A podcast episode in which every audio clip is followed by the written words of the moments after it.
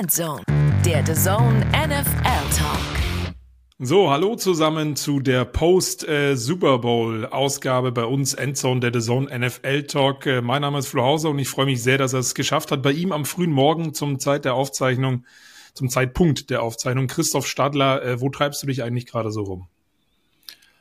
Gut, für alle, die sehen, sehen vielleicht, dass es ein, ein Hotelzimmer ist, ist in Los Angeles mittlerweile nochmal weitergezogen, weil jetzt ist die NFL vorbei, dann kann man sich ein bisschen um die NBA kümmern und dann war ich bei den Clippers Schön. und den Lakers schon mal und wenn es ja nicht so weit weg ist mit dem Mietauto, was waren es, fünf Stunden oder sowas, äh, kleine NBA-Tour noch machen, um da auch up-to-date zu bleiben. Geht ja jetzt dann mit, mit der NBA, was heißt weiter, ähm, ging ja schon die ganze Zeit äh, mit der NBA weiter auf der Zone, aber jetzt ist ja die NFL vorbei. Richtig, richtig. Ja, leider, leider. Es ging dann irgendwie doch sehr, sehr schnell. Wir sind hier bei Folge 30 angelangt, Christoph. Also ja. so ein kleine, kleines rundes äh, Ende ähm, zu, zu dem Saisonende und da auch ein wichtiger Hinweis für euch alle, für Zuhörer und Zuschauer. Ähm, das ist jetzt dann erstmal vorerst unsere letzte Ausgabe. Klar, die NFL-Saison ist vorbei. Wir wissen es selber noch nicht ganz genau, aber wir werden uns mit Sicherheit in der Offseason mal äh, melden. Ich glaube, so können wir verbleiben, oder? Ja, genau. Und ähm, was mir tatsächlich ganz wichtig ist, ähm, schreibt uns gerne Feedback, positiv wie negativ. Oh ja. Also ist wirklich ernst gemeint, was, was war gut, was können wir sein lassen, was können wir ausbauen oder was auch immer auf Twitter oder X oder Instagram. Die, die Namen sind ja unten in der wie sagt man, in Shownotes dann auch notiert. Also bei mir ist es CH Stadler bei, bei Twitter. Was ist bei dir? Äh, bei Twitter ist es, glaube ich, Flösel20 und bei Instagram Flohauser20. Ich verwechsel es immer, aber also, ich werde das finden. Aber guter Hinweis. Bei dir ja. lieber Instagram. Genau. Nee, aber äh, tatsächlich wirklich ernst gemeint. Schickt ja. uns was zu. Was ist Quatsch? Was können wir weglassen? Was war gut oder was kann man ausbauen? Das würde mich tatsächlich interessieren, weil ähm, wir haben die Allwissenheit nicht mit Löffeln gefressen und ähm, würde mich tatsächlich interessieren, was man da vielleicht mhm. ja besser machen kann. Total. Und äh, vielleicht an der Stelle ganz kurz, es war jetzt gar nicht abgesprochen, aber jetzt fällt es mir dann dabei ein, äh, 30 Folgen. Ähm, ich muss schon sagen, also mit nicht nur mit dir natürlich, natürlich immer mit dir, aber alle oh, all die Gäste, jetzt? die wir so so, so da hatten, ah. äh, vielen vielen lieben Dank, dass ihr euch die Zeit genommen habt, ja. egal ob von Übersee oder aus dem The Zone Kosmos, aber auch NFL-Spieler und andere Leute, die wir da hatten. Ähm, es hat großen Spaß gemacht im Sommer äh, mit Nico Backspin zum Beispiel oder Johannes Strate ähm, und ja, über die ganze Saison hinweg auch Jakob Johnson. Also da waren schon echt coole, coole Sachen mit dabei, kann man glaube ich sagen, als Resümee des Ganzen. Definitiv. Und die coolste Sache, die kam ja jetzt beziehungsweise ist jetzt ein paar Tage vorbei. Mhm. Der Super Bowl, der meistgesehenste Super Bowl aller Zeiten. Hast du es gelesen? 100 oder über ja. 123 Millionen Zuschauer. Das ist schon, ja, das ist echt krass. So eine gute Quote hatte der Zone tatsächlich noch nie. aber, ich kenne die äh, aktuelle noch nicht, aber ich gehe davon aus, es dürften auch solche Zahlen sein. Ja, ungefähr. ungefähr. Wie viele Einwohner hat Deutschland? nee, also das war, ähm, da hat man mal wieder gesehen, alle haben sich unfassbar drauf gefreut. Ne? Eine große, große Vorfreude. Ich habe heute übrigens auch, ich gehe mal zur Seite, für alle, die sehen können. Ähm, ja gut, es ist ein bisschen verrutscht, aber das Mahomes-Trikot ein bisschen über das 49ers-Trikot heute mal gehangen ähm, denn er ist ja auch der Super Bowl MVP geworden. Wir werden in dieser Folge das Ganze nochmal Revue passieren lassen, wie dann dieses Spiel generell oder das Event Super Bowl ähm, gelaufen ist. Und da auch die Frage ganz am Anfang nochmal äh, an dich, Christoph. Du warst ja vor Ort, du warst auch ein paar Mal uns zugeschaltet in der Super Bowl-Sendung, die wir gemacht haben mit Nadine, Roman und auch Herzi. Ähm, vielleicht nimmst du uns nochmal mit einem Satz, auch gerne vier, fünf Sätzen mit, ähm, wie es für dich war. Wir wissen, die Stimmung war natürlich gigantisch, alle haben sich drauf gefreut, man hat Leute getroffen, die man auch kennt. Aber wenn man dann da so sitzt und es losgeht, ähm, vielleicht kannst du uns nochmal ein bisschen das Gefühl vermitteln. Also ich würde schon mal die Prognose wagen, dass es nicht der letzte Super Bowl in Las Vegas war in der nahen Zukunft, denn da muss man schon sagen, die können Super Bowl, das war echt alles tiptop organisiert, ähm, auch im Stadion dann, davor schon bei den Media Availabilities, du merkst einfach, ähm, die sind es gewohnt, große Events abzuhalten. Jetzt war halt die NFL noch mit dabei, aber eigentlich war die ganze Stadt ja vorher schon oder ist eh immer voll. Jetzt waren halt noch mal ein paar NFL-Fans mehr mit dabei. Tatsächlich war ich ein bisschen überrascht. Ich meine, ich hatte es ja euch auch gesagt, ich glaube schon weiterhin, dass es mehr Niners-Fans waren. Ich hätte es mhm. aber noch krasser erwartet, weil wir das ja kennen aus ganz normalen Regular-Season-Spielen, dass da wahnsinnig viele Niners-Fans mitkommen. Ähm, die Chiefs sind dann schon auch immer wieder, wieder aufgetaut. Ähm, war natürlich auch so ein Auf und Ab im Spiel unsere Plätze waren tatsächlich so, ich nenne es mal so ein kleiner Chiefs-Fanblock. Die Fankultur in den USA ist ein kleines bisschen anders als bei uns, aber du hast schon gemerkt, da wurde es dann wieder lauter, als die Chiefs dann gerade in der zweiten Halbzeit besser wurden. das war schon ein toller, toller Eindruck, die ganze Show, Las Vegas, ähm, der Strip, also ja, Las Vegas kann Super Bowl und ich wage die Prognose, dass in den nächsten, weiß nicht, zehn Jahren wahrscheinlich nochmal zweimal Las Vegas der stattfinden könnte. Mhm. Ja. Das war schon, ja, das passt einfach zusammen und eigentlich Wahnsinn, dass der erste Super Bowl in Las Vegas war, ehrlich gesagt. Total. Also das hat man auch gemerkt in der Vorberichterstattung, nicht nur von dir, was du ja auch auf The Zone geliefert hast. Für alle, die es vielleicht nochmal nachgucken wollen, gibt es natürlich immer noch auf der Plattform. Ähm, aber auch von allen anderen, auch den US-amerikanischen Kollegen, die das gesagt haben. Ähm, zwei Fragen vielleicht noch an dich. Hast du irgendeine spezielle Las Vegas-Anekdote aus oder rund um den Stadion bei der Ankunft vielleicht, bevor das Spiel losgeht? Und äh, was hast du oder was hast du vor mir eigentlich mitzubringen? ich gehe mal zur ersten Frage. Ähm, Was schon interessant war, ist, dass Las Vegas natürlich irgendwie schon NFL gebrandet war, aber dass es halt einfach ein Event da drin war in dieser Stadt. Ich meine, mhm. letztes Jahr Arizona, Glendale oder Phoenix, da war das halt das Teil an, äh, zu dieser Zeit. Jetzt war es einfach halt, okay, da ist, ist Casino, Lichter, bla bla bla. Und es findet halt auch der Super Bowl statt. Und nicht so, es findet der Super Bowl statt und, und, und. Also es ist schon, das ist schon krass, was Las Vegas für so, ja, Entertainment Tempel ist äh, in Gänze und doch dann alles, es sind zwar schon auf der Karte immer alles näher aus, als es ist, aber trotzdem ist alles nah beisammen. Jetzt zum Beispiel gerade in Los Angeles, du fährst halt ewig rum mit dem Verkehr, den gibt's in Las Vegas auch, aber es ist halt alles auf, auf kleinerem auf einer Wege zu erreichen. ja. ja. Und was tatsächlich schon spannend war, ähm, als kleine Anekdote, wir haben also eine kleine, so einen kleinen Beitrag gemacht, wo wir euch als Zuschauer Las Vegas ein kleines bisschen vorstellen wollten. Und wir waren natürlich dann ähm, Bellagio Brunnen, dieser, diese Fontäne da, wollen mhm. natürlich auch mitnehmen. Das heißt immer so 15 bis 30 Minuten dauert's, bis die nächste Fontäne kommt.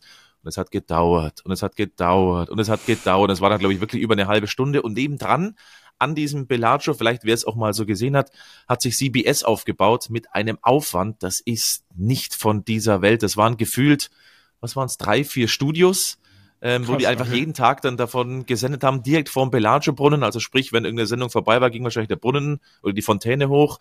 Ähm, ja, it's, it's Show-Business. Das war schon, das ist schon krass, wie, wie diese Stadt da für sowas gemacht ist einfach. Hm. Also, und wir haben es dann hinbekommen, dass der Brunnen ja. hinter uns gesprüht hat. Ja, sehr gut. Das ist natürlich auch eine Frage der Geduld, ne? Eh klar. Aber ähm, das, das hat man, wie gesagt, Frage der Geduld.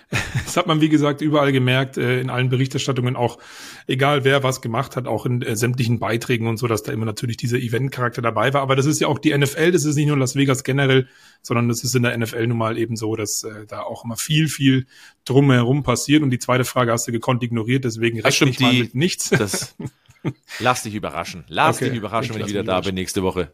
Oh, jetzt werde ich ja fast rot, bin ich ja gespannt. Da bin ich ja gespannt. Gut, ähm, kommen wir äh, zum, zum Sportlichen, würde ich sagen, und gehen mal rein in den äh, Super Bowl Recap der Super Bowl 58, die Kansas City Chiefs gegen die San Francisco 49ers. Und ähm, wenn wir schon beim Rot sind, das ist tatsächlich jetzt mal ad acta gelegt worden mit diesen weißen Trikots. Jetzt ist es 16 der letzten 19 Super Bowls, hat immer das Team gewonnen, das weiß getragen hat. Das war diesmal nicht der Fall. Wir wollen so ein bisschen chronologisch durchgehen, Christoph. Und ähm, du hast das Gefühl ja beschrieben, wie krass das dann natürlich ist, wenn man dann im Stadion sitzt. Und wir haben auch vorher damit gerechnet, weil beide Defenses natürlich über die Saison und gerade im Saisonfinale in den Playoffs einen guten Job gemacht haben, mit ausgeklammerten paar einzelnen Sequenzen der 49ers Defense in den Spielen zuvor, dass es eine Defense-Schlacht wird. Ähm, aber hast du damit gerechnet, dass da so gefühlt, oder was heißt gefühlt, erstes Viertel 0 zu 0 ja zu Ende gegangen, können wir ein bisschen durchdröseln, da erstmal gar nichts geht, bevor wir mal chronologisch die Plays nochmal durchgehen? Ähm, ihr habt es ja groß angekündigt in, in der Show, beziehungsweise nur ein Fragezeichen versetzt, sind es die Defenses, die dieses Spiel entscheiden. Und am Ende muss man sagen, ja, es war wirklich so. Ab Beginn an, ähm, mir hat am Anfang sogar die Niners Defense noch diesen Ticken besser gefallen. Was ich sehr auffällig fand, der Pass Rush war extrem aggressiv, weil sie auch so ein bisschen Kritik war. Du hast da an der Line ähm, diese vier Stars mit Bosa, mit Armstead, mit Hargrave und mit Young. Dann hat Chase Young sogar für, für einen Sack gesorgt, dann auch Randy Gregory mit, mit Pressure. Also diese vier da an der, an der Line äh, von San Francisco haben, wie ich finde, richtig stark losgelegt. Laut PFF kommen die auf 29 Pressures bei 3-6. Mhm. Also an denen lag es eigentlich nicht, dass sie da gerade von Beginn an ähm, nicht versucht haben, Druck zu machen. Nur irgendwie wurde es dann im weiteren Verlauf, weil die natürlich auch die Chiefs darauf eingestellt haben, so ein bisschen wenige. Dass die Chiefs Defense gut ist, ich glaube, das haben wir jetzt Woche für Woche eigentlich gesagt, aber ich fand auch die Niners wirklich richtig, richtig stark. Und das hätte ich so gar nicht unbedingt erwartet, weil, wenn du dich erinnerst, vor einer Woche, oder das ist vor einer Woche, nicht mal einer Woche, bei unserer Forscher mit Roman habe ich noch gemeint, das ist für mich von den vier Hauptunits, nenne ich jetzt mal die Special Teams ausgeklammert, die kommen vielleicht später nochmal. Offense, ja. Defense ist es für mich die schwächste Unit auf hohem Niveau, aber es ist die schwächste Unit, war es aber gar nicht. Mhm, total. Und ähm, um es nochmal chronologisch zu machen, auch da muss ich sagen, ich habe es ja auch gesagt, äh, dass es von beiden Defenses sehr, sehr physisch gewesen ist, vom Fleck mhm. weg. Also diese eine Woche Pause hilft dann vielleicht doch immer ein Stück weit. Muss aber auch sagen, dass mich die 49ers Offense in diesem allerersten Drive total überrascht hat. Da waren Big Plays dabei von Christian McCaffrey über 12 Yards äh, durch die Mitte, wie wir es von ihm gewohnt sind. Auch Kyle Juszczyk im Passspiel über no, äh, 18 Yards von Brock Purdy mit eingebunden. Ähm, ja, und dann gibt's diesen Fumble ausgerechnet von CMC. Äh, ja. Ich habe so ein bisschen die These im Hinterkopf gehabt, dann am Montag, ähm, wenn sie da scoren, weil ich glaube, das waren der 25, 26, 27 der Chiefs, wenn sie da scoren, geht vielleicht das ganze Spiel anders aus. Das ist immer natürlich einfach dahergesagt, aber die haben so gut reingefunden, diese sehr powermäßige Offensive der San Francisco 49ers, dass es dann ausgerechnet mit einem Turnover endet, hat, glaube ich, dann doch auch dieses erste Viertel mitgeprägt, oder? Äh, ich würde mitgehen, weil ich fand auch, dass diese Offense am Anfang richtig smooth aussah. Brock Purdy sah gut aus, hat Zeit bekommen in der Pocket. Die O-Line hat einen richtig guten Job gemacht. Sie haben sich halt nicht belohnt. Also, wenn McCaffrey einen Fehler macht, einen Fumble, das kannst du im Kalender markieren, das kommt nicht oft vor. Äh, auch der zweite Drive war dann nur ein Punt, also mhm. von, den, von den Niners, auch da muss ein Ball abgeben. Und ich habe die Zahl nochmal aufgeschrieben im, im ersten Viertel. 125 zu 116 Yards im ersten Viertel, sieben First Downs zu einem First Down für die San Francisco 49ers und wie stand's? 0-0 mhm. nach 15 Minuten. Und das, da bin ich bei dir. Ich glaube, wenn die da schon ein, zwei Scores hinbekommen, wird selbst für diese Chiefs viel, viel schwieriger. Total. Und das finde ich auch das Spannende, was es für mich so interessant gemacht hat, auch, dass beide Offenses auch keine langen Drives hinbekommen haben, gerade im ersten Viertel. Also man kennt es von den Chiefs, die haben in den Playoffs auch immer direkt gescored. Ich glaube, in äh, acht der letzten neun vor diesem Super Bowl in den Opening Drives oder in den darauffolgenden Drives haben sie Punkte gemacht, hier gar nicht im ersten Viertel. Ähm, es war ständig, und da haben wir uns in der Übertragung auch häufig wiederholt, immer Dritter und 10, Dritter und 14, mhm. Dritter und 17. Also da waren auch einfach negative Plays dabei, natürlich auch ab und zu mit Strafen ge, ge, gepickt.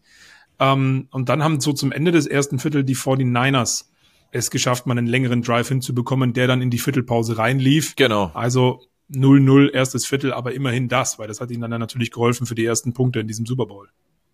Aber selbst da eigentlich, also klar, du machst Moody aus 55 Jahren zu neuer Super Bowl-Rekord, aber selbst da dachtest dann, hm, eigentlich war mehr drin für euch. Hättet ihr den Drive ja. eigentlich, so wie es aussah, hättet ihr eigentlich mehr Punkte holen müssen. Jetzt macht er einen neuen Super Bowl-Rekord, also kann es nicht ganz so schlecht sein aus 55 Yards. Jake Moody übrigens, kommen wir wahrscheinlich später nochmal drauf fahren, ich hatte ein sehr, sehr gutes Spiel gemacht. Mhm. Ähm, bis halt dann so ein einer Fehler mit dabei war, aber da kommen wir wahrscheinlich später nochmal mit, ja. mit dazu zu, oder darauf zu sprechen.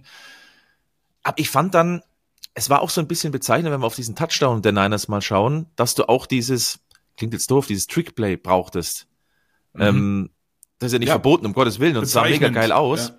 Aber genau, du brauchtest quasi ganz früh schon diese Trickkiste, dass da Christian McCaffrey den Touchdown-Pass von Juan Jennings bekommt, der zweite Spieler nach äh, Nick Foles im Super Bowl mit einem Passing-Touchdown und später auch mit einem Receiving-Touchdown. Klar wussten wir auch vorher, dass es so passiert. Aber ja. das fand ich in dem Moment schon so ein bisschen bezeichnend. Oh, da muss Shannon schon so tief in die Trickkiste reingreifen. Sah mega geil aus. Stimmung war natürlich am, am, am bersten in, in, im Stadion. Übrigens, Elite Stadium, das habe ich vorhin nicht gesagt, mega geile Arena. Ja. Ähm, kurzer Einschub, Einschub, aber das war so ein bisschen bezeichnend. Oh, die müssen schon in die Trickkiste reingreifen. Krass. Ja. Äh, kurzer Einschub, fragetechnisch, wie teuer ist so ein, äh, so ein Becher Bier im Allegiant Stadium? Der war nicht relativ äh, okay. Ich dachte, der ist viel teurer, war bei 18 Dollar. Also natürlich überhaupt nicht okay, aber war bei 18 Dollar. Ja, wer hat, der kann also der Stadtland, äh, Also, ich meine. Bei, bei den Lakers hat's 20 Dollar gekostet okay, für krass. ein stinknormales Regular Season Spiel. Ich habe es teurer krass. erwartet, sage ich ehrlich. Ja. Krass, ja. Ist natürlich schon mal horrende ist, Geldmacherei. Ist, ist auch nicht ohne, ja, ist auch nicht ohne. Aber gut, ja, moderne ist Arena. Kein Schnapper. glaube ich, glaube ich, dass es cool ist. Ähm, vor diesem Touchdown noch muss man auch dazu sagen, was mit zu dieser Defense-Geschichte passt. Auch die Chiefs hatten dann gefummelt mit Pacheco.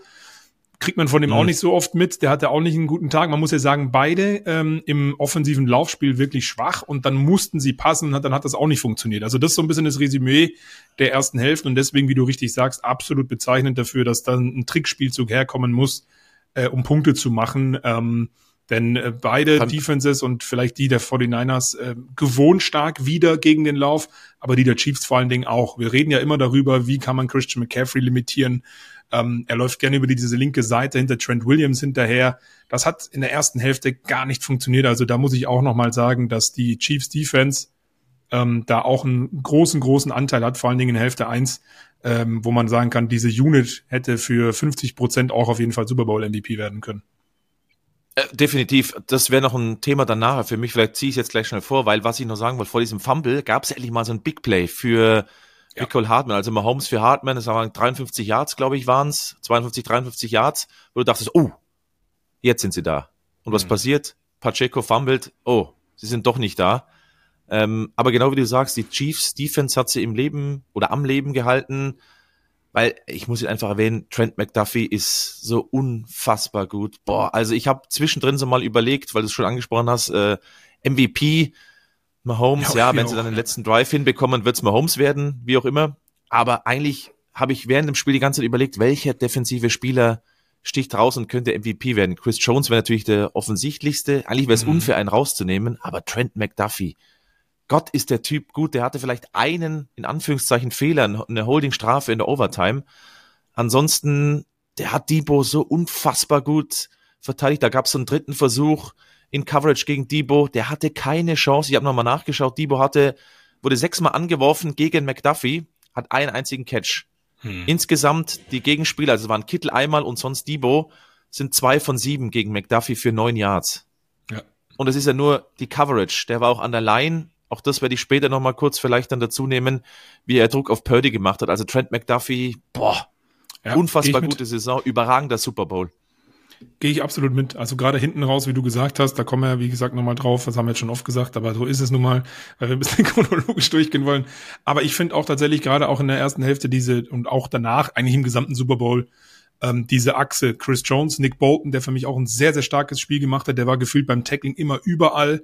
Ähm, mhm. auch, auch gegen Christian McCaffrey, wenn es mal vier, fünf Yards McCaffrey geschafft hat, war er dann aber da, hat kein neues First Down zugelassen und dann hinten neben Trent McDuffie. Also diese Achse, wenn man sie so nennen mag, nennen darf, ähm, bei den Chiefs hat mir richtig gut gefallen. Ähm, um es rund zu machen in Hälfte eins, dann gab es dann noch das Field Goal von Harrison Butker aus 57 Yards. Ah nee, Quatsch, das habe ich ja. gestern schon verwechselt, oder? War das 57 Yards? Jetzt muss ich wieder nachgucken. Der, Ach, Leute. Du meinst der Rekord durch. dann? Ja, nee, genau. Also vor der Hälfte waren es nee, 28 der war noch nicht. Yards. Genau, genau, richtig. Ich habe immer nur diese 57 im Kopf. Ich habe es äh, gestern auch schon wieder falsch erzählt, als ich mit jemandem drüber geredet habe. Ähm, also 28 Yards. Genau. Und ähm, sind dann mit dem 10 zu 3 Führung für die San Francisco 49ers in die Halbzeitpause gegangen. Und ähm, da vielleicht die Frage, bevor wir sportlich weitermachen, Ascher Halftime Show im Stadion, wie kam es an? Ja, schau, die Frage habe ich mir auch für dich notiert. Mich jetzt interessiert, ah. wie es ihr daheim gesehen habt, aber es können wir gleich machen. Also ich fand ja. sie, man schaut natürlich auch rein, ganz viel, ähm, äh, die war kacke, absoluter Mist, wo ich echt sagen so, muss, mh. ähm, mittlerweile ist es doch irgendwie jedes Jahr, dass man zu jeder Show sagt, das war scheiße, das ist scheiße, ja. das ist scheiße. Und ich sag's ganz ehrlich, die Show im Stadion fand ich ähm, sehr, sehr geil. Ich muss ehrlich zugeben, ich kannte echt nicht mehr so viele Ascher-Songs, muss ich ganz ehrlich zugeben. Same. Aber ich fand, das war eigentlich unsere, unsere Jugendzeit, oder? Mit Ascher. Ja. Also da muss ich echt sagen, danach dachte ich mir auch so, ui, sind da noch neue dazugekommen oder kenne ich sie einfach nicht? Und es ist doch nur Yeah in allen ausufernden Variationen. Aber ich fand es eigentlich ganz geil mit, mit den Lichtern. Man hat so ein, so ein Dings bekommen, so zum Umhängen, so, so, ein, so ein ja, wo halt geleuchtet hat, ich weiß gar nicht, wie man nennt, so ein Transponder ist wahrscheinlich nicht, keine Ahnung. Der hat auf jeden Fall in verschiedenen Farben eben geleuchtet. Das war dann eben diese, diese Show da mit den Lichtern. Und ich fand, das war eine mega geile Show, dass er noch Starlight Express auch noch macht. Ähm, man kann es jetzt gut oder schlecht finden. Ich finde mittlerweile jedes Jahr drüber zu meckern, wie schlecht die, die Halftime-Show ist. Ich finde es irgendwann ein bisschen langweilig, wenn ich ja. ehrlich bin. Gefällt's einem, gefällt's einem nicht, alles gut. Das ist aber auch Richtig. Geschmackssache, ob es eine Musik ist. Aber ich fand es die Show nicht schlecht, um Gottes Willen. Ich weiß nicht, wie es am Fernseher war. Ähm, ich muss sagen, also ich habe die erste Hälfte äh, in der Garderobe geschaut und dann kam Roman runter, weil die haben natürlich auch kurz Pause, haben mal kurz was getrunken mhm. unten. Äh, unser Studio war eine Etage weiter oben. Ähm, und in der ersten Hälfte dachte ich mir auch so, hm, oh, kenne ich nicht. Puh, ja, hm. Und dann die zweite Hälfte der Halftime-Show, da war ich richtig, da war ich richtig mit dabei und habe Roman auch, der wollte irgendwas Inhaltliches mit mir besprechen. Ich habe dem gar nicht mehr zugehört.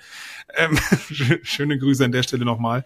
Äh, die zweite Hälfte der Halftime-Show fand ich, fand ich richtig, richtig gut. Ähm, auch weil du, wie du gesagt hast, es unsere Jugendzeit war und Show war dabei, dann dieser ähm, ja, schnelle Umzug auf die, auf die Rollerblades. Da kommt übrigens Roman Motzkus immer noch nicht drauf klar. Der hat gesagt, der war doch gerade noch auf der Bühne. Wie geht das so schnell? Hat er auch eine andere Hose an? Also dementsprechend, ähm, das sage ich ja auch immer, da sind so viele Menschen dahinter, die sich da Gedanken machen. Deswegen rein showtechnisch fand ich es auch sehr cool, muss ich sagen.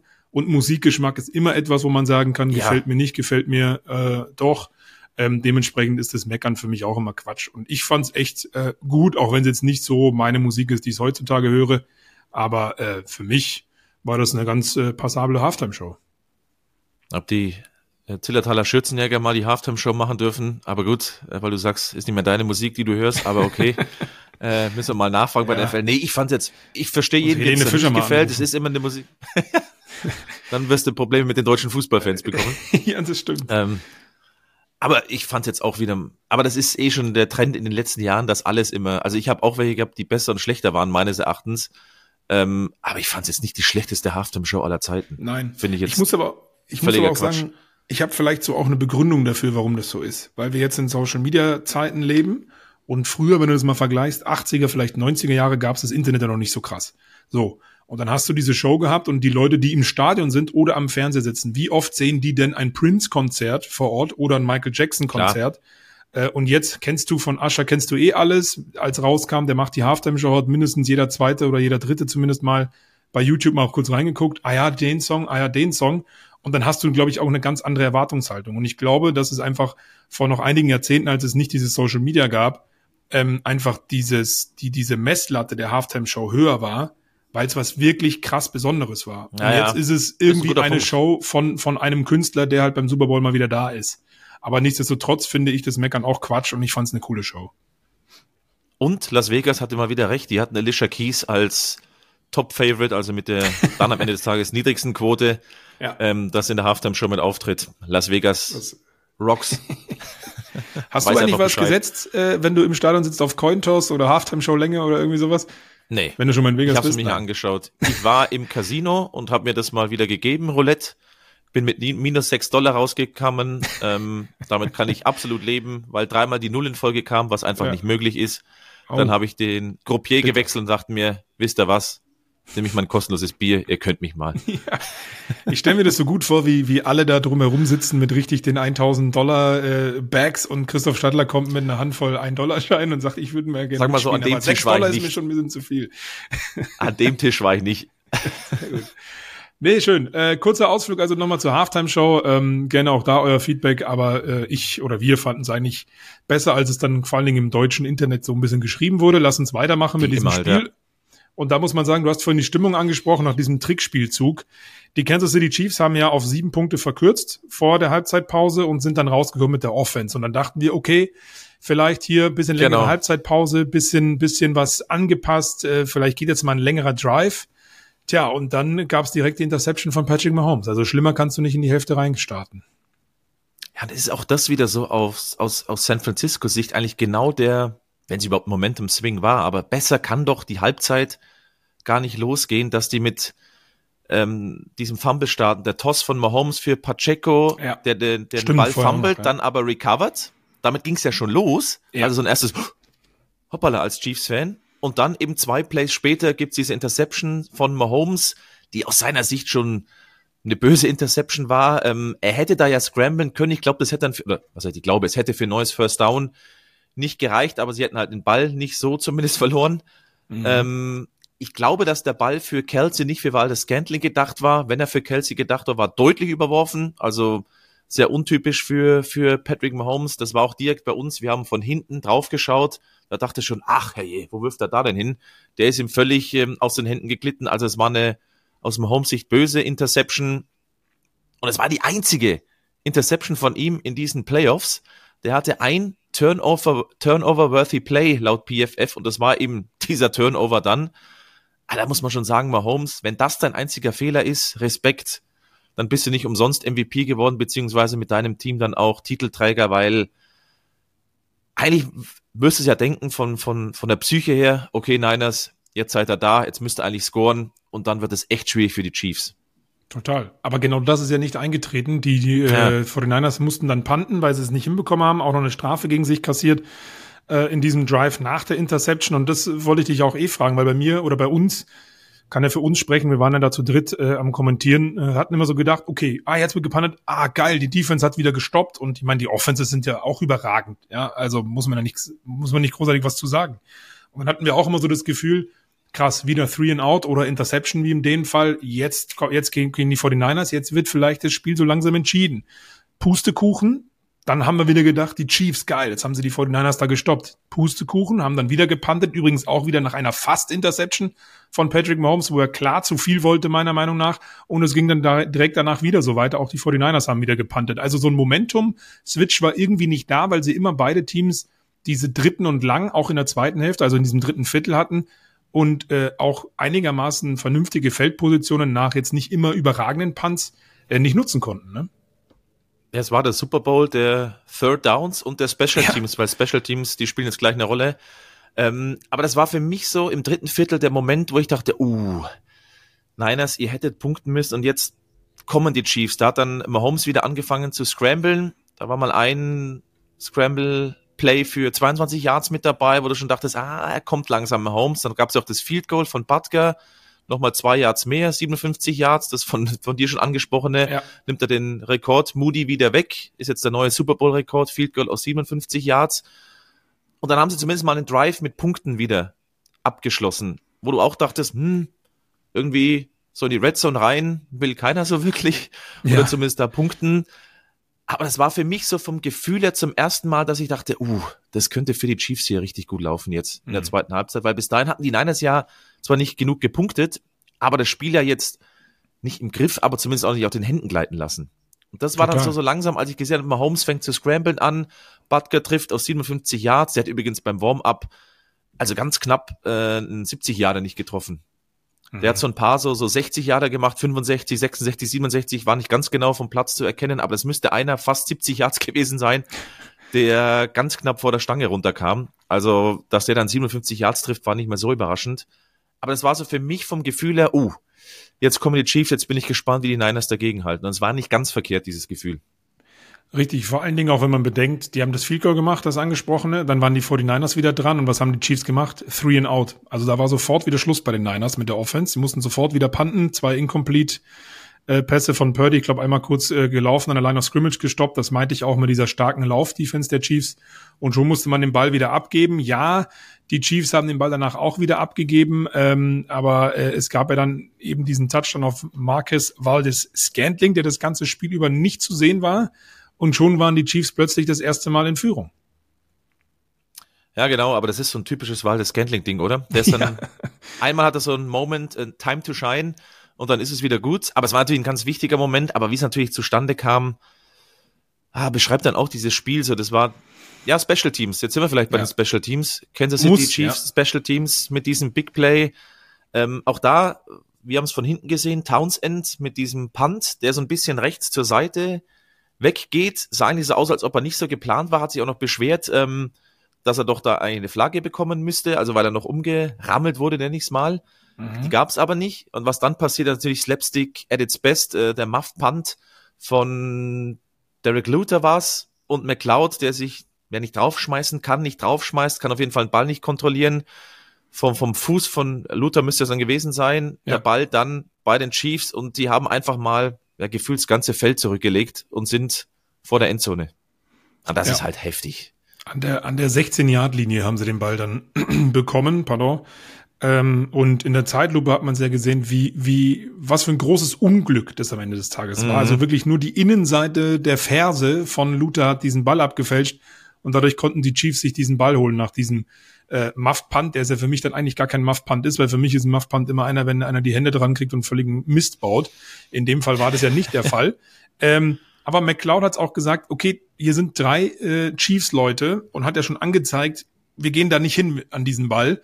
Und äh, Luther blockt trotzdem. Roman Motzkos, und das hätte ich dich gefragt auch, hat gemeint, ähm, wenn dein Returner so etwas anzeigt und mit Sicherheit auch kommuniziert in dem Fall, und da sind schon, schon so viele gegnerische Spieler an meinem Punt-Return-Teamkollegen da, wo nur noch ein Fair Catch oder halt eben gar nichts möglich ist, also den Ball einfach auf den Boden klatschen lassen und hoffen, dass er nicht allzu weit trudelt, ähm, dann muss Lute da einfach weggehen. Und hat es dann doch auch, auch wenn es natürlich unfassbar unglücklich ist, dass der in der Ferse getroffen wird, als ähm, nicht gerade clever äh, ja betitelt, sich halt dann da noch mit hinzustellen, wo der Ball wahrscheinlich runterkommt. Wie siehst du das? Ja, das ist das ist auch die Frage, die wir uns ein bisschen gestellt haben. Warum stehen die da gefühlt zu acht dran? Ja. Also warum? Bleib doch weg und lass es deinem äh, Punt-Returner einfach entscheiden, was er, was er macht. Wenn er der denn dann den Muff-Punt hat, dann ist es so. Aber genau wie du sagst, wenn er aus den Händen fällt, ist es auch blöd, aber dann, also ist schon mal passiert. Mhm. Sowas habe ich jetzt auch eher selten gesehen, so einen Muff-Punt. Ja, extrem ja. bitter und auch das passt dann wieder dazu, dass die Chiefs da einfach diese, diese Nuancen auf ihren Seiten hatten, weil so, ich sag's ganz ehrlich, so ein Fehler wäre, glaube ich, den Chiefs in diesem Spiel einfach nicht passiert. Und bei den mhm. Niners, weiß ich, ob es da noch ein bisschen Nervosität war, kann es mir eigentlich fast nicht vorstellen, aber irgendwie, ich dachte mir währenddessen so, ja, wenn es einer Mannschaft passiert, dann eigentlich den Niners in dieser Partie, warum auch immer. Und ja. extrem ärgerlich und unglücklich, weil das natürlich auch, ja, eigentlich den Chiefs überhaupt diesen Touchdown ermöglicht. Wer weiß, was dann passiert, wäre jetzt alles Makulatur, aber wir sprechen dann von einem ganz anderen Spiel. Ja, ja aber wir sprechen wie, von einem ganz, ganz anderen ja, Spiel. Klar, klar. Ja. Also wie gesagt, ich will da auch gar nicht so viel Kritik an den armen Kerl Luther da im Special Team irgendwie ausüben, aber ich habe dann Roman schon noch ein Stück weit recht gegeben, muss ich sagen. Und Bitter war es auf jeden Fall trotzdem. Das Gute aus 49ers Sicht war dann allerdings, dass das der gefühlt erste richtige, gute, lange Drive eines Teams in diesem Super Bowl war. 75 Yard Drive, nachdem äh, die Chiefs den Touchdown gemacht haben, endete dann auch in einem Touchdown. Du hast es vorhin schon kurz angesprochen. Brock Purdy dann auf Juan Jennings, ähm, der für mich zu genau, diesem sind wir dann schon im, im vierten Viertel sind ja, wir dann schon drin jetzt? Richtig, ja. Der, der für mich ähm, zu diesem Zeitpunkt, ja, weil der, genau, weil der Drive so lange gedauert hat, der für mich zu genau. diesem Zeitpunkt dann äh, MVP-Kandidat war, ähm, durch die erneute Führung der San Francisco 49ers. Super Drive, das sah endlich mal wirklich nach den Niners aus. Sie haben auch die Chiefs ähm, Blitzing-Defense, die es immer mal wieder angezeigt hat, auch äh, sehr gut in Schach halten können und dann einen guten Drive hingelegt mit den Punkten von Joan Jennings aus zehn Yards. Problem, Christoph, war, und da auch gerne nochmal von deiner Seite, wenn da mehr 49ers-Fans da waren, der Extrapunkt von Moody, wurde geblockt. Also kein äh, ein Punkt Führung, sondern 16 zu äh, 13. 13 dann, genau. Genau. One-Score-Game quasi, also mit einem richtig. Field Goal können sie also ausgleichen. keine vier Punkte Vorsprung, sondern nur drei, also genau. ein Field Goal, so ist richtig, ja. Also One-Score-Game wäre es auch mit den vier gewesen, aber richtig. Ähm, sie ja. hätten mit dem Field Goal eben dann nicht ausgleichen können, wenn sie den extra Punkt machen. Ja, irgendwie schade für, für Jake Moody, weil ähm, ich finde, der, also später hat er noch einen, einen 53 Jahre getroffen, als mhm. Rookie einfach zwei Field Goals aus 50 plus Yards. Ich hatte ihn ja im Interview bei der Media Availability, der gemeint hat, ja, wenn er Fehler macht, die, die, er ist einer, der, der versucht es dann, also wie alle natürlich, ähm, aber er ist kein Grübler, sondern einfach von sich wegzudrücken, Augen zu machen. Hat ja hin, hat er hinbekommen, dass er aus 50 Yards, also 53 Yards dann trifft. Aber in dem Moment war es extrem bitter, wobei ich ihm da gar keine, ehrlich gesagt, gar keine Schuld geben will. Das war halt wieder von den Chiefs überragend gut verteidigt. Ähm, ja, aber man kann sich darüber streiten, ob dieser eine Punkt vielleicht auch da wieder den Niners einfach so weitergeholfen hätte, dass das Spiel gewinnen. Aber wir, wir kommen jetzt vom zweiten ins dritte Mal rein, wo wir irgendwie sagen, ja, hätte, wäre, wenn. Wäre es für die Niners besser gelaufen, wäre das vielleicht äh, den Sieg gebracht und das zählt dann am Ende im Super Bowl nicht oder in jedem Spiel. Aber bitter natürlich. Ja. Total. Denn so waren es ein Drei-Punkte-Unterschied und dann haben die Chiefs auch endlich mal einen längeren Drive hinbekommen, über 69 Yards. Ähm, zumindest mal mussten ganz tief starten aus der eigenen Hälfte sozusagen, haben dann mit einem Field Goal, wie du gerade bereits angesprochen hast, äh, nochmal ausgeglichen zum 16 zu 16. Dann haben die Niners nochmal vorgelegt, der angesprochene Moody zum 19 zu 16 und dann ähm, ja, haben sich die Niners vielleicht ein bisschen mehr erhofft, kurz vor dem Two-Minute-Warning, beziehungsweise rein dann ins äh, Two-Minute-Warning. Bei mhm. 1,50 haben sie den Ball übergeben und haben gehofft, okay, irgendwie können vielleicht jetzt die, ähm, wir die Chiefs ein bisschen aufhalten, haben vorher selber auch bei einem vierten Versuch über George Kittle das sehr, sehr stark gemacht, haben äh, wirklich auch Cojones gezeigt und dann zumindest die drei Punkte mitgenommen.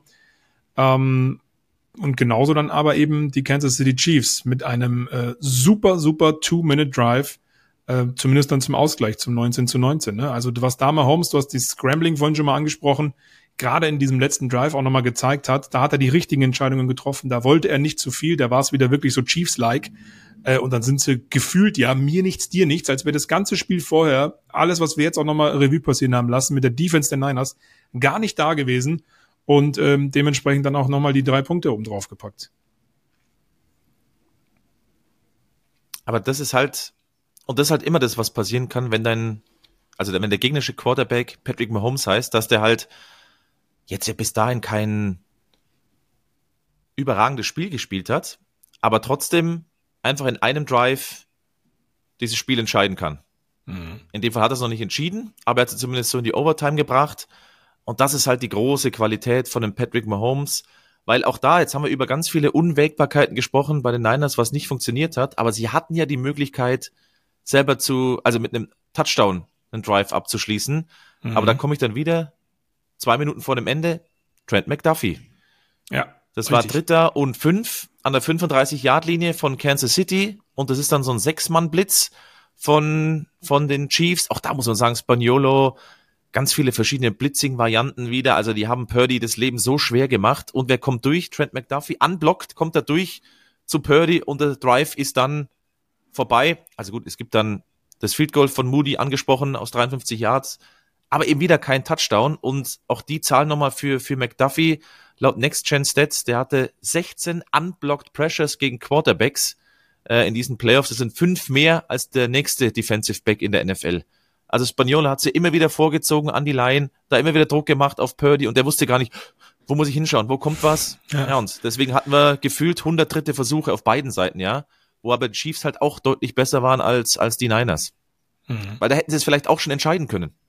Klar, wie, wie, wie so häufig vorher schon, ja klar. Ja. Ähm, aber, aber das ist genau der Punkt und äh, am Ende haben sie sich beide nicht viel gegeben und es geht dann in die Overtime, weil dieser eine Punkt, ja der angesprochene, gefehlt hat. Vielleicht hat der Opening Drive Touchdown gefehlt und so weiter und so fort. Vielleicht hätten die Chiefs auch vorher schon mal das besser spielen können. So ist es nun mal in der NFL und dann ging's in die Overtime. Ähm, und die viel diskutierte Overtime, hier zumindest in Deutschland. Ja, in den äh, USA auch. In den USA auch.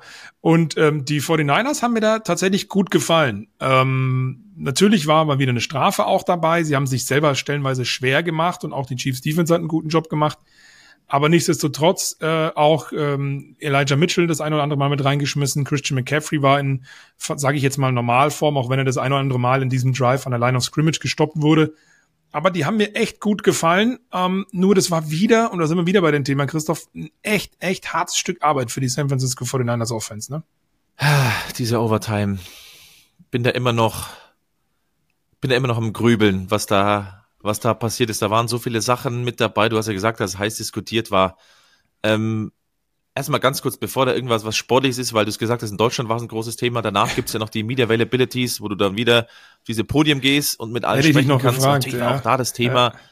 Ja. ja. und da war natürlich auch da das Thema, ähm, diese Overtime und alle, ich glaube, Justin Reed war der Erste, der da war bei den Chiefs. Ja, ja, wir wurden da von Beginn an ja drauf eingestellt, wie die Overtime zu funktionieren hat. Ähm, Chris Jones, der dann gesagt hat, im Training Camp hat man schon das erste Mal lange drüber geredet, diese neue Regelung, dass das ihnen einfach eingebläut war und Kyle Shanahan wiederum sagt, ja, ja, sie haben sich schon aus analytischer Sicht damit beschäftigt, ähm, sie wollen den Ball als erstes haben, da kommen wir ja, mhm. oder warst du ja eigentlich schon dabei, sie wollen Ball als erster haben, wenn nämlich sie punkten und dann auch die Chiefs ausgleichen, dass sie die dritte Possession haben, um das Spiel zu entscheiden. Ja. Kann ich soweit nachvollziehen. Ich glaube, nach dem Super Bowl wird sich diese Taktik nicht durchziehen. Ähm, ja. Wird nicht die präferierte Taktik sein. Mhm. Aber was dann eben rauskam, dass ein Newschick, glaube ich, hat es als erster gesagt auf diesen Podien, also auf seinem Podium, dass sie gar nicht wussten, wie diese neue Overtime-Regelung funktioniert. Und da muss ich echt ja. sagen, das finde ich krass. Die sind wirklich auf alles eingestellt. Wenn das Gras einen halben Zentimeter zu groß ist, sind sie darauf eingestellt, das ganze Jahr über. Aber diese neue Overtime-Regelung nicht. Also Flo, hilf mir, das, das, ja. also da muss ich sagen, egal wer dafür zuständig ist, das ist ein Fehler im Coaching. Total. Ähm, zumal man, also wie gesagt, diese Herangehensweise an und für sich fand ich jetzt auch nicht so verkehrt. Ähm, und genau, es gibt ja kein, kein gut oder schlecht in dem Fall, wir genau, haben es noch nicht gesehen, ja. kann man mal machen, genau. ja. Ja, genau. Ähm, und deswegen war ich auch übrigens bei uns im Kommentar ein bisschen verwundert, dann hinten raus, als dann die Chiefs den Ball hatten. Also nochmal, die 49ers mit einem recht passablen Drive schaffen aber nur das Field Goal ähm, die, die Chiefs bekommen auch den Ball eben und die Chance zu scoren. Und ich muss ehrlich gesagt sagen, ähm, zum Thema schlechtes Coaching, und das ist kommt tatsächlich in diesem Social Media Clip, der bei äh, The Zone zur Entscheidung bei dem Touchdown ähm, ja veröffentlicht wurde, ein bisschen so rüber, als würde ich die Overtime-Regeln nicht kennen. Nee, nee, das war uns schon klar. Wir sind dann auch ein bisschen nervös geworden, weil die Uhr tickt. Aber ich habe gedacht, warum nehmen die 49ers keine Auszeit?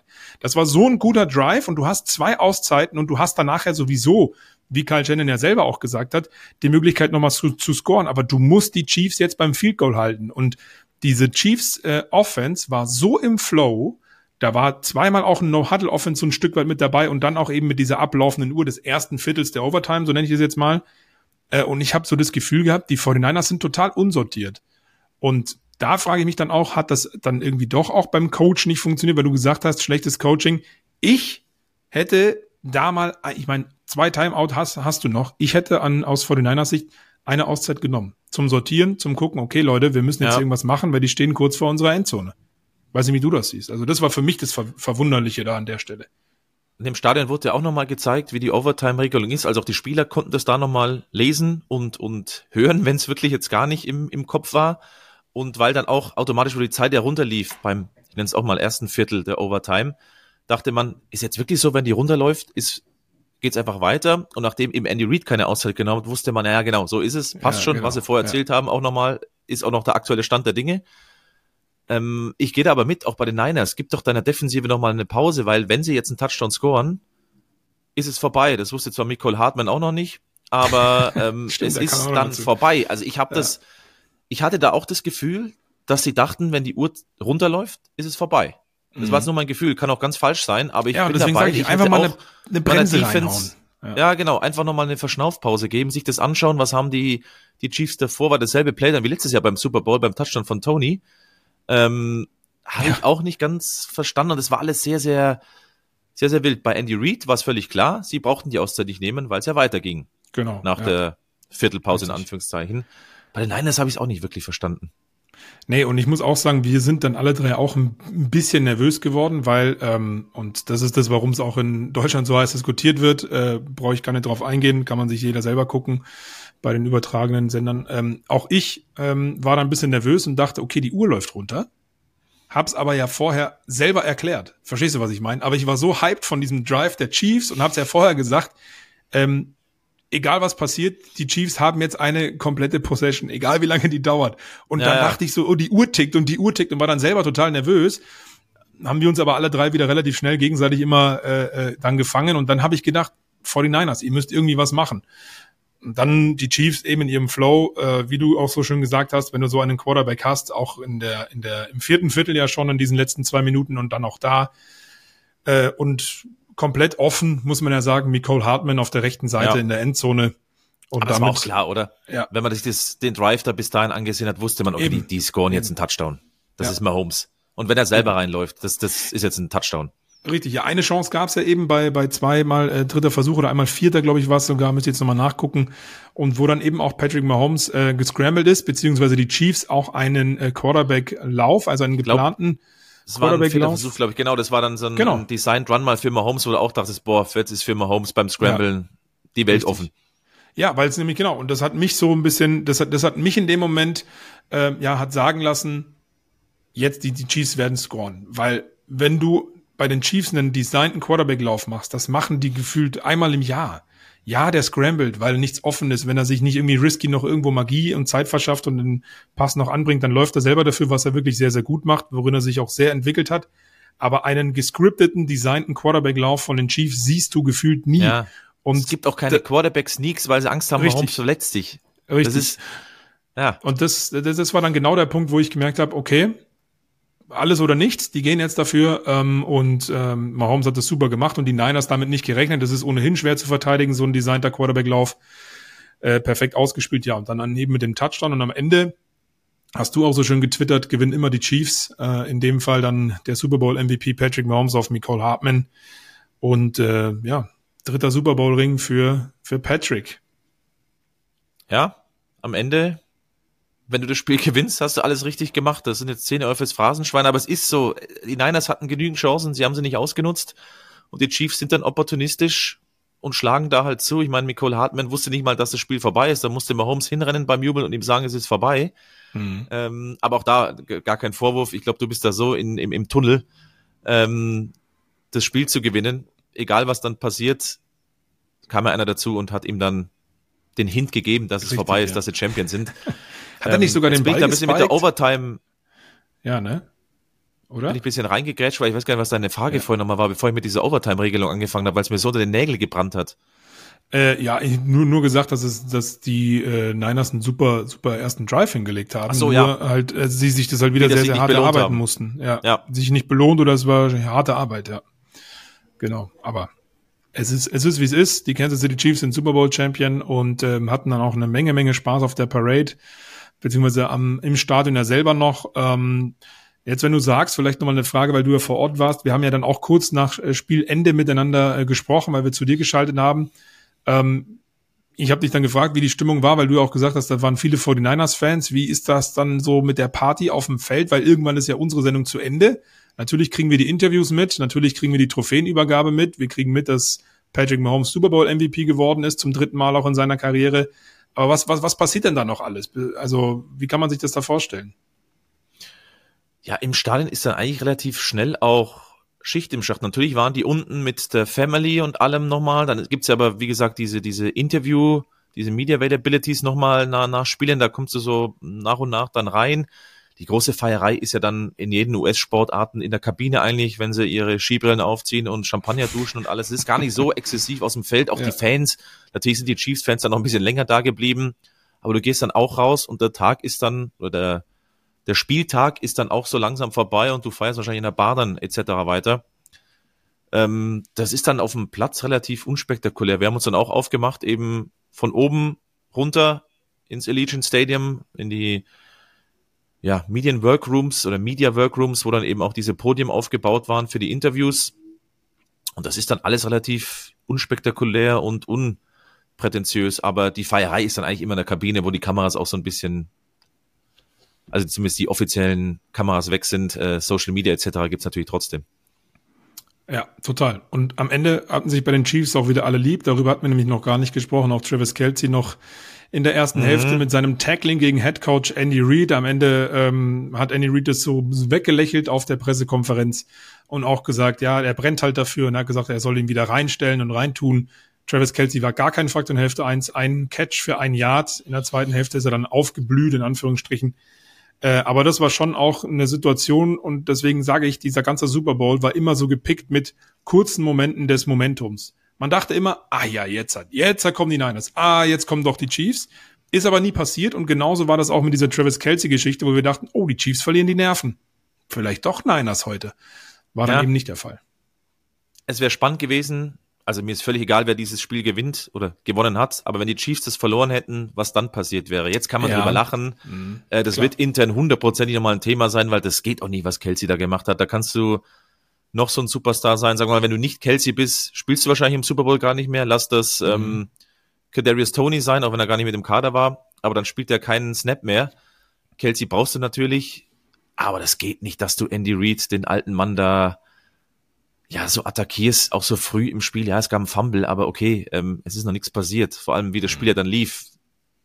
Nee, also ich glaube, das wird nochmal thematisiert. Das wird jetzt kein großes Thema nach außen sein, aber das hat mich schon sehr irritiert, weil ja noch auch gar nicht so viel passiert ist im Spiel. Ja. Dass du jetzt schon so wütend sein müsstest, ey, wir sind 21 Punkte hinten. Ja, total, total.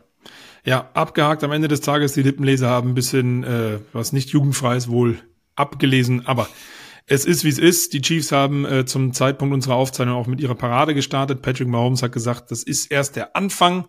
Sie sind immer noch nicht am Ende. Die Dynastie ist, glaube ich, jetzt auch beantwortet. Die ist auf jeden Fall vorhanden. Ähm, mit dem jetzt auch dritten Super Bowl-Sieg eben für Patrick Mahomes, alleine als Quarterback der Kansas City Chiefs.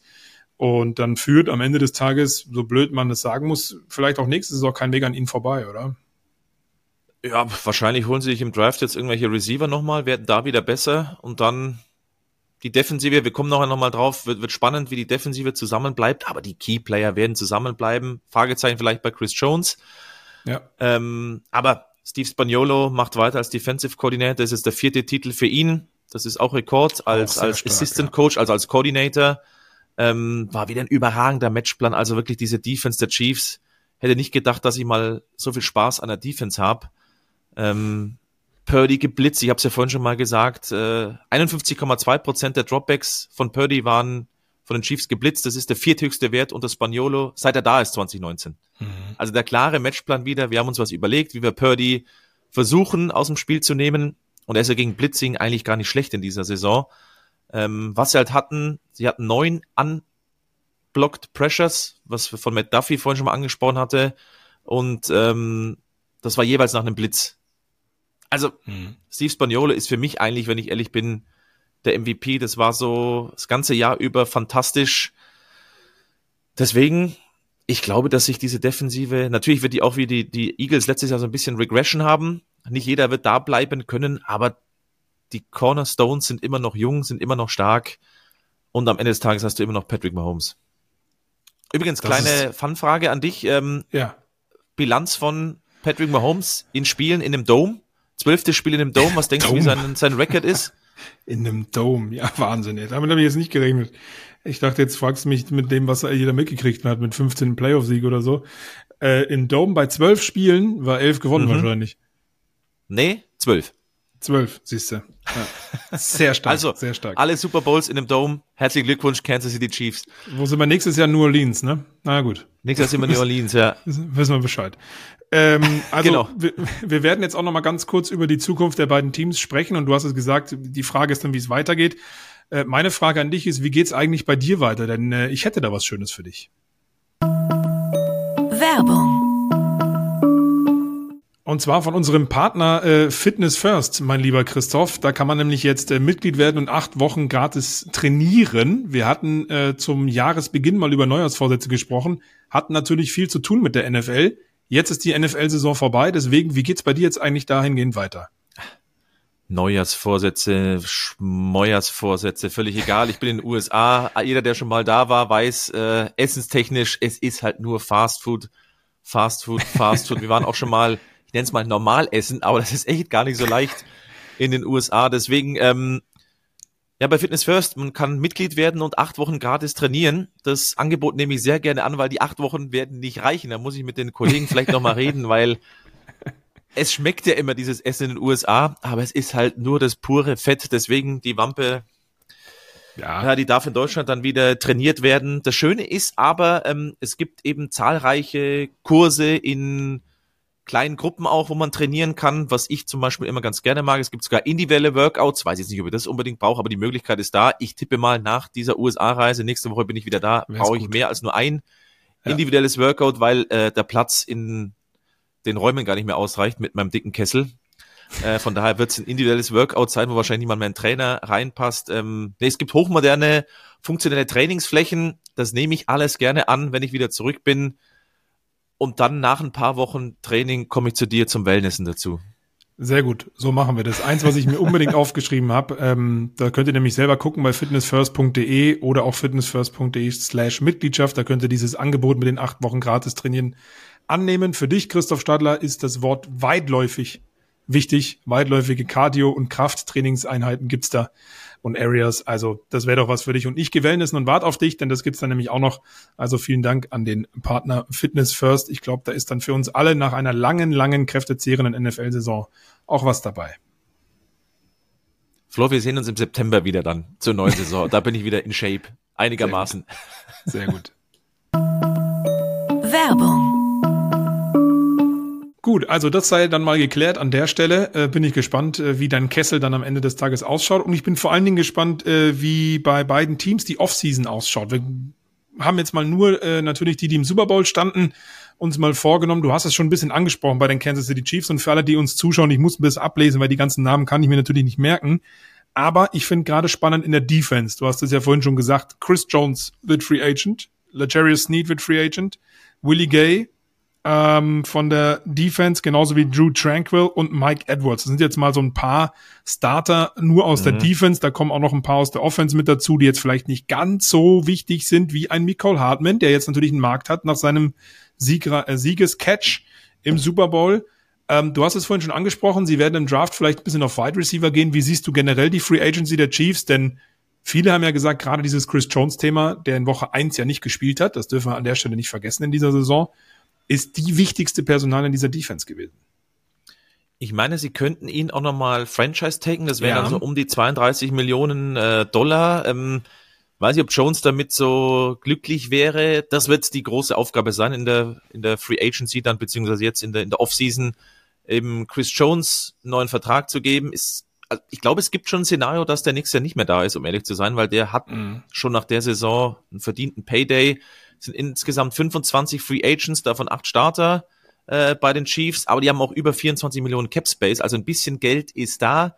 Natürlich musst du schauen, wie du es einsetzt. Die wollen ja den Vertrag von Mahomes auch so ein bisschen umstrukturieren, der ja auch schon gesagt hat, so Brady-Style.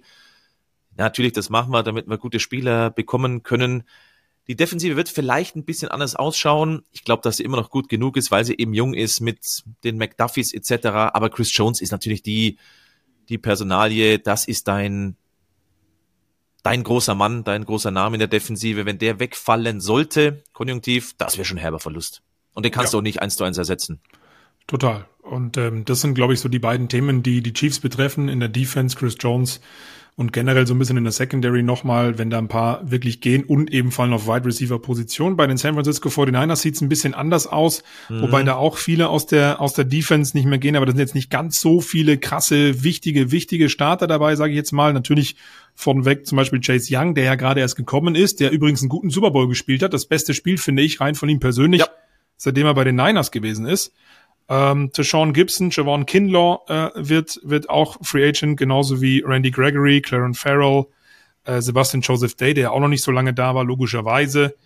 Ähm, und ansonsten in der Offense ist jetzt da nichts Großartiges dabei, außer ein Typ, der sich ein bisschen kryptisch geäußert hat, beziehungsweise die Familie, nämlich Brandon Ayuk. Genau, der ist ja, oder da wurde die 50-Year-Option gezogen Sprich, du musst jetzt dann in der Saison, ist er noch bei den Niners, da musst dich aber dann eben auf einen neuen Vertrag einigen. Der wird natürlich schon ein bisschen was bekommen. Ich gehe mal schon davon aus, so 15 plus pro Jahr, also 15 plus Millionen pro Jahr mhm. werden es dann schon sein müssen, wenn du ihn halten willst. Hat sich, glaube ich, schon zur Nummer eins jetzt auf Wide Receiver entwickelt, weil Debo kein reiner Receiver ist. Er wird spannend sein, weil ähm, es sind 21 Free Agents, davon sind sieben Starter bei den Niners. Die haben einen Cap Space von minus also Betonung liegt auf minus 3,7 ja. im Moment. Es war klar, dass so ein Randy Gregory, auch so ein Joseph Day, dass die dann wahrscheinlich nächstes Jahr nicht mehr da sind oder da sind, wenn sie Stand. billig sind, ja. weil die hat man während der Saison geholt, eben um diesen Run zu haben. Auch in Chase Young gab es ja immer die Möglichkeit, ey, könnte sein, dass er nächstes Jahr gar nicht mehr da ist. Aber wir mhm. haben eh so viele Compensatory Picks, gehen wir für aus für, für Young, das ja. haut schon hin. Ja. Ähm, ich glaube, das war eingepreist. Ayuk wird die große, große spannende Frage sein und dann sind die ja immer sehr kreativ, weil Purdy auch noch billig ist. Also da sehe ich jetzt, oder habe ich noch keine Bauchschmerzen. Der Capspace tut natürlich ein bisschen mehr weh, weil du einfach weniger machen kannst als die Chiefs im Vergleich. Das ist richtig, wenn sie dann die richtigen Stellschrauben drehen, die richtigen Free Agents gehen lassen, ein bisschen Capspace sich dann wieder erarbeiten, dann ist da durchaus was möglich. Brandon Ayuk übrigens ist aufgekommen, weil der Bruder bei Social Media ein bisschen gepostet hat, ähm, dass man den Nummer 1 Guy irgendwie nicht anwirft. Sechs Targets hat er bekommen, drei hat er gefangen für 49 Yards. Grundsätzlich muss man nochmal sagen, es war jetzt kein Spiel der äh, Passempfänger, ja, außer dann von Travis Kelsey im, äh, in der zweiten Hälfte vor allen Dingen. Aber ähm, ja, bin ich auch sehr gespannt, wie es damit weitergeht. Ich finde, der passt super gut zu den 49ers. Bin gespannt, äh, wie diese Personale weitergeht. Und dann haben wir noch ein paar andere Neuigkeiten aus der NFL. Die News. Ja, und vielleicht müssen wir noch mal kurz beim Super Bowl bleiben, Flo, denn den haben wir jetzt noch gar nicht angesprochen. Drake hm. Greenlaw mit einem Achillessehnenriss. Das ist vielleicht schon auch noch wichtig Boah, zu erwähnen, dass da einer auf Linebacker bei den Niners dann eigentlich, ja, also die ganze zweite Halbzeit, aber sehr, sehr lange in dieser Partie gefehlt hat, hatte sich im zweiten Viertel verletzt, als er jubelnd auf den Rasen gelaufen ist. Und ich würde schon sagen, dass da, also erstmal gute Besserung, Drake Greenlaw, mhm. bitterer Ausfall, man hat ja eh schon äh, Hufanga auch verloren in der Saison, also da sind schon große Namen auch nicht mit dabei gewesen dann vor dem Super Bowl schon oder im Super Bowl, aber der Ausfall hat sie schon auch negativ beeinflusst. Absolut, weil das haben wir auch rausgestellt gehabt und das ist jetzt nochmal ein Sprung zurück, auch wenn wir eigentlich im Newspart sind. Ähm, diese Linebacker-Unit auf beiden Seiten war so wichtig. Deswegen habe ich Nick Bolton mhm. von bei den Chiefs rausgestellt und das war echt wirklich bitter und da ist es mir kalt den Rücken runtergelaufen, als es dann bestätigt wurde was für eine dämliche Situation, sich da so zu verletzen. Äh, also nicht dämlich, weil er dämlich ist, sondern einfach, weil es total bitter ist. Schauen wir mal, wie es bei ihm in der Offseason äh, werden wird. Ähm, Gott sei Dank ist man es eine lange Offseason, aber. Ja, ja, genau. Man hat ja bei Fred Warner gesehen, ich fand in der Overtime, das war so ein Beast, der ist überall hingelaufen, um ja. die Löcher zu stopfen, aber es hat halt Greenlaw auch noch gefehlt. Wenn du da zu zweit gewesen wärst, wer weiß, ob die Richtig. Löcher dann weniger groß gewesen wären. Auch da Richtig. jetzt viel Konjunktiv. Hätte man übrigens auch schon früher drauf kommen können, äh, Fred Warner auf Kelsey zu stellen in diesem vierten Viertel vielleicht schon. Aber egal. Wir sind im äh, Newspart. Hassan Reddick von den Philadelphia Eagles äh, kriegt wohl die Trade-Freigabe. Die Eagles sind ja auch werden äh, sehr, sehr stark beäugt, was da eigentlich passiert, so auch wie nach der letzten Saison, als sie noch im Super Bowl standen, dieses Jahr zumindest in den Playoffs, aber viel ging nicht. Wie siehst du, Hassan Reddick ist für mich ja schon einer der wichtigsten Säulen dort eigentlich in dieser Defense der Philadelphia Eagles. Jetzt korrigiere mich, war da nicht auch wieder Sackleader bei den Eagles? Ich habe jetzt die Zahlen nicht mit Kopf, wenn ich Ja, ehrlich bin. kann sein, du, die Saison ist Ähm, vorbei, ich habe alles, ich habe alles gelöscht. ähm, war ja über die letzten Jahre einer der Spieler mit den meisten Sex. Ähm, Ja. Vielleicht geht's dann da auch um, um Kohle, beziehungsweise man hat sich noch einen größeren Sprung von der starken letzten Saison erwartet. Klar, in äh, Philadelphia war man eh sehr, sehr enttäuscht in dieser Spielzeit, muss man ehrlicherweise sagen. Da lief nicht so, wie man es geplant hat. Deswegen war ich auch so ein bisschen erstaunt. Er soll ja, wenn ich da jetzt keiner Ente aufgelegen bin, ähm, gesagt haben, dass er gar keinen Bock hat, also getradet. Also er hat keinen Trade Ja. gefordert. Ähm, Ja. Muss man vielleicht auch noch im Hinterkopf behalten. Aber solche Off-Season-News werden jetzt kommen, keine Frage. Wird, wird spannend auf jeden Fall. 11 Sacks hatte er am Ende der Saison übrigens. Ähm, glaub, und da war die dann haben wir noch, bei den Eagles. ja, und dann haben wir noch Mitch Trubisky, der in äh, Pittsburgh entlassen wurde. Und das hast du mir gesagt, das sollen wir unbedingt thematisieren. Warum? Also was ist da so Gut, spannend? was heißt, weißt unbedingt, aber, äh, Nein, aber ich glaube, die Meldung an sich ist jetzt, Ja. ist jetzt gar nicht so überraschend, dass Mitch Trubisky nicht bei den Steelers bleiben wird als Nummer zwei äh, Quarterback äh, mit Kenny Pickett. Boah, war jetzt nicht so spektakulär. Der hatte fünf Spiele gemacht, zweimal als Starter, vier Touchdown-Pässe bei fünf Interceptions. Nicht das perfekte Ratio, um aus Super. der Saison rauszugehen. Aber, und jetzt wird's eben spannend, Mike Tomlin, das hat man jetzt schon mehrmals lesen können, soll durchaus ein großer Fan von Justin Fields sein. Wir wissen immer noch nicht, was los ist bei den Bears. Was machen sie mit dem Nummer 1 Pick? Quarterback oder doch, also Quarterback holen den neuen oder Justin Fields behalten? Aber Fields vielleicht eine Option bei den Pittsburgh Steelers, ähm, fände ich sehr, sehr spannend. Sehr geil. Dann geht's jetzt schon wieder los. Und äh, auch wenn wir in dieser vorerst letzten Folge sind von unserem Podcast, den Draft könnt ihr natürlich auch auf The Zone sehen und natürlich auch spätestens übers NFL Network. Ja, das könnte natürlich dahingehend auch spannend sein, weil Arthur Smith ja Offensive Coordinator bei den Steelers ist, neuer. Der läuft ganz gerne mit Fields. Gab auch schon immer die Gerüchte mit Atlanta. Ich will es nur mal gesagt haben, ob dann was dran ist. Keine Ahnung. Sehr gut.